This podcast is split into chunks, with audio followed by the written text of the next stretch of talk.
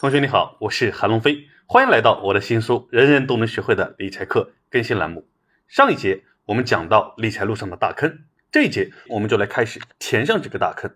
入门理财第一步，千万不要走错路。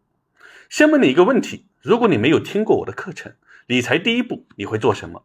买股票、买基金、买债券、买保险、存银行？如果是以上其中一个，那你很有可能踩到今天我们要填的坑。这里先留个悬念，结尾我们揭晓答案。俗话说，男怕入错行，女怕嫁错郎。理财第一步也是如此，接触理财的第一步很重要，就好比毕业后第一份工作很重要一样，它会影响你的起点、视野和发展方向。在西方发达国家，从小学开始就有专门的理财课程，所以他们大多是通过学校理财启蒙教育体系接触理财的。那在中国，一般人是如何接触到理财的呢？前面和你分享过，我是在我的学生会指导老师的影响下开始买股票的，所以我是受身边人影响接触到理财的。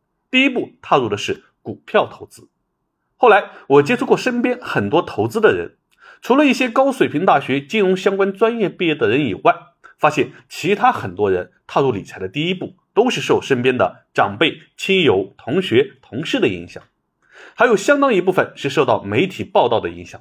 尤其是牛市行情，股市具有赚钱效应的时候，这两种情况往往呢是相互交织的。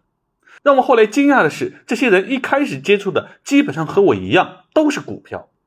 从我的经历来看，如果一开始理财你接触的就是股市，在没有理财知识做支撑的情况下，一定会让你走一段弯路，还有可能是很难回头的弯路。我就是一个例子，这个坑我用了三次破产的教训才填上。而且还一度导致我很激进，看不起稳健的收益。这个以后有机会再分享。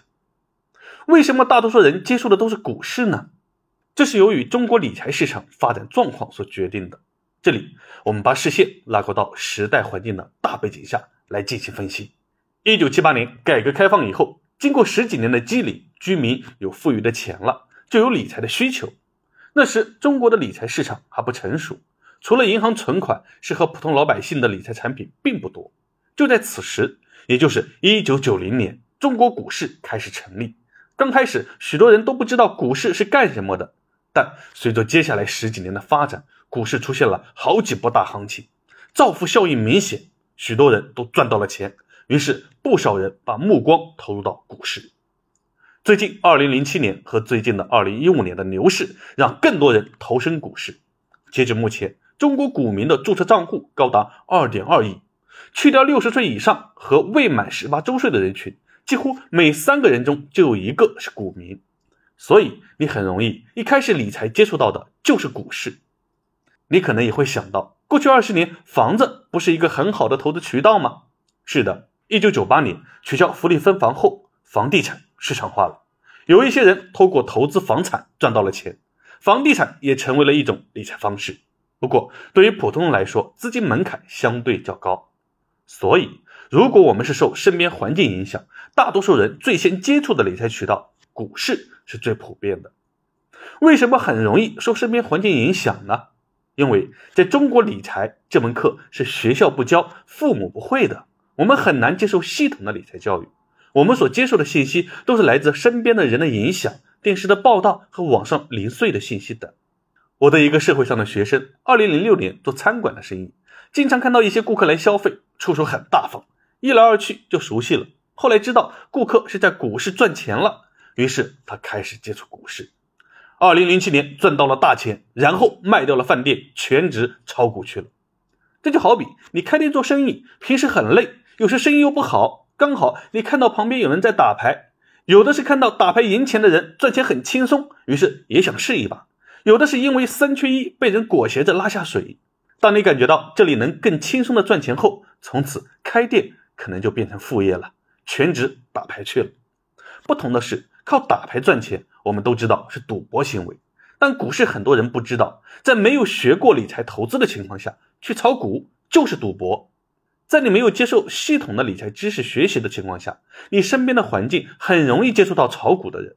所以你很容易不知不觉的就加入他们，成为他们。当你进入股市后，此时吸引你的是人性的贪婪和股市可以赚大钱的可能。你对抗的不再是别人赚钱的诱惑，而是人性的弱点。赚钱的时候感觉比工作来钱快多了，亏钱的时候感觉靠工作赚回来多累呀。所以在当下中国理财教育体系还不完善的环境下，许多人都很容易受到身边环境的影响，踏出理财的第一步。如果走上这条路，会有什么风险呢？首先要声明一点，我前面说的踏出理财第一步，是指一开始理财就踏入股市，并不是说股市不好，而是理财的第一步不该是直接去做风险大的投资。股市本身没有好坏，它是一种常见的理财工具，它是中性的。关键看使用它的人，如果是一个有理财知识和理财计划的合格投资者，那他就是一个很好的投资赚钱的工具；如果是一个什么都不懂的小白初入股市，那他就是充满风险的地方。中国的资本市场发展才短短三十年，真正的为大众所熟知，也就是二零零七年大牛市以后，对应的投资者教育是一片空白。后来，国家要求银行、券商等机构开展投资者教育，也没有太大的效果。所以，大部分人接触股市后，就相当于赤膊上阵的勇士，面对敌人的长枪大炮，最后在遍体鳞伤中学会反思和主动学习，武装自己。但大部分是在战场上苦苦挣扎或折戟沉沙。如果你在公开场合问有投资股票的，请举手，一般很少有人会举手。我做过几十次这样的调查。为什么呢？因为他们不好意思让人知道自己是股民，因为他们大多数都是亏钱的。所以，如果一开始理财就走上这条路，你可能会面对以下几个风险：第一，由于理财知识不足，在股市中亏钱，从而不相信理财投资，错过理财收益；第二，由于理财知识不足，在股市中亏钱，选择躺平，最后被深深套牢；第三，由于理财知识不足，在股市中亏钱。但不甘心，激发赌徒心态，最终成为被收割的韭菜。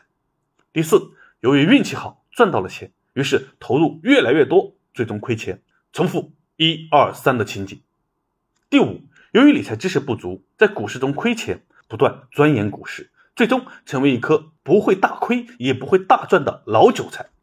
第六，由于理财知识不足，在股市中亏钱，开始系统的学习理财投资。重新审视自己，暂时退出股市投资，从理财的基础步骤做起，最终利用股市实现财务目标。